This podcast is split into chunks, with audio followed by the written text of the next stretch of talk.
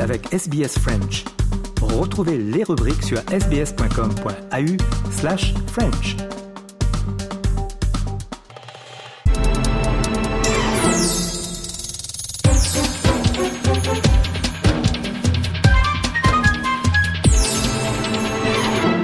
Aujourd'hui, avec Valentine Saboureau, nous allons parler d'une jeune veuve russe dont le visage et la voix vous sont euh, peut-être familiers. Elle s'est beaucoup exprimée depuis la semaine dernière, depuis le décès de son mari, Alexei Navalny, opposant russe et ennemi numéro un de Vladimir Poutine. Et sa femme Yulia Navalnaya se pose aujourd'hui comme l'une des principales opposantes pour prendre le relais de son défunt mari. Bonjour Valentine. Bonjour, bonjour à tous.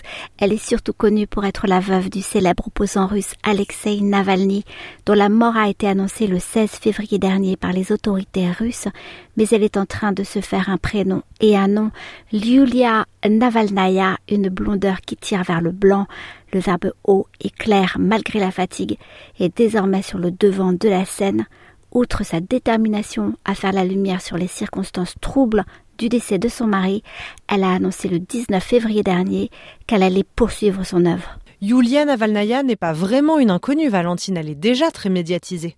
Loin de là, en effet, même si elle est économiste de formation et qu'elle a travaillé quelque temps dans la banque, elle a surtout été l'indissociable partenaire et le soutien indéfectible d'Alexei Navalny qu'elle a rencontré en 1998 et épousé en 2000. À ce titre, elle participe à des manifestations et prend la parole publiquement. 2020 marque toutefois un tournant. Elle se fait connaître mondialement après la tentative d'empoisonnement de son mari par un agent de type Novichok. Alors qu'il est dans le coma en Russie, elle réussit l'exploit de le faire transférer en Allemagne où il sera soigné.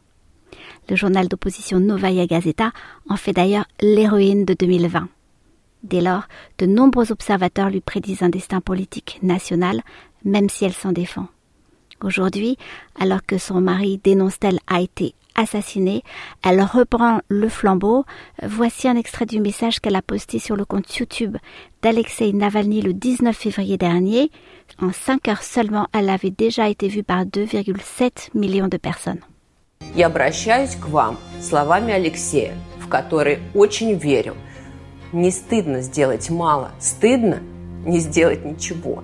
Стыдно дать себя запугать. Боритесь и не сдавайтесь. Я не боюсь, и вы ничего не бойтесь. Je m'adresse à vous avec les propres mots d'Alexei auxquels il croyait beaucoup. Ce n'est pas une honte de faire peu, c'est une honte de ne rien faire. Continuez de vous battre, n'abandonnez pas. Je n'ai pas peur et vous ne devriez pas avoir peur non plus. C'est pas la première fois hein, qu'une femme prend la suite du combat politique de son mari. Oui, on compare volontiers Yulia Navalnaya à Svetlana Tikhanovskaya, épouse et non pas veuve de Sergei Tikhanovsky, opposant farouche au président biélorusse Alexandre Loukachenko. Alors qu'il avait annoncé vouloir se présenter à la présidentielle de 2020, le célèbre blogueur a été arrêté puis condamné l'année suivante à 18 ans de prison pour notamment incitation à la haine dans la société et trouble à l'ordre public. Euh, Svetlana Tikhanovskaya a été candidate à l'élection présidentielle de 2020, soutenue par deux autres épouses de dissidents, Veronika Tsepkalo et Maria Kolesnikova.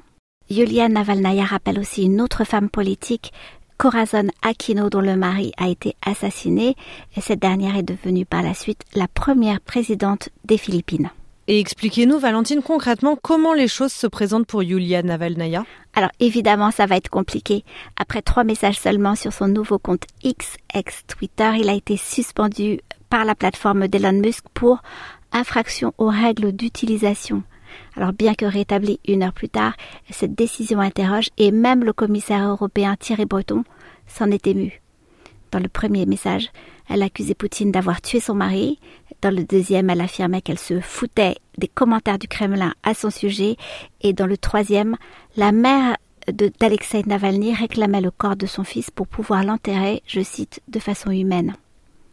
Euh, sur les réseaux sociaux, euh, évidemment, la machine à rumeurs et à fake news s'est également emballée, faisant passer Yulia pour une fausse veuve éplorée ou une escort girl.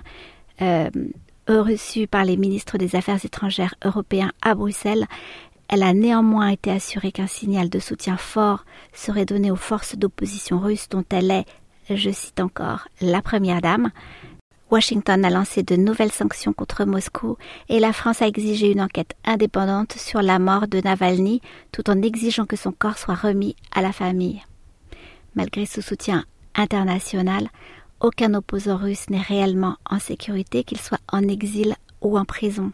À cet égard, c'est désormais l'épouse de Vladimir Karamurza qui s'inquiète. Déjà victime de deux tentatives d'empoisonnement, cet homme politique, journaliste et cinéaste a été emprisonné après des prises de position contre la guerre en Ukraine. Il purge en Russie une peine de 25 ans de prison pour haute trahison. Merci beaucoup Valentine Saboureau.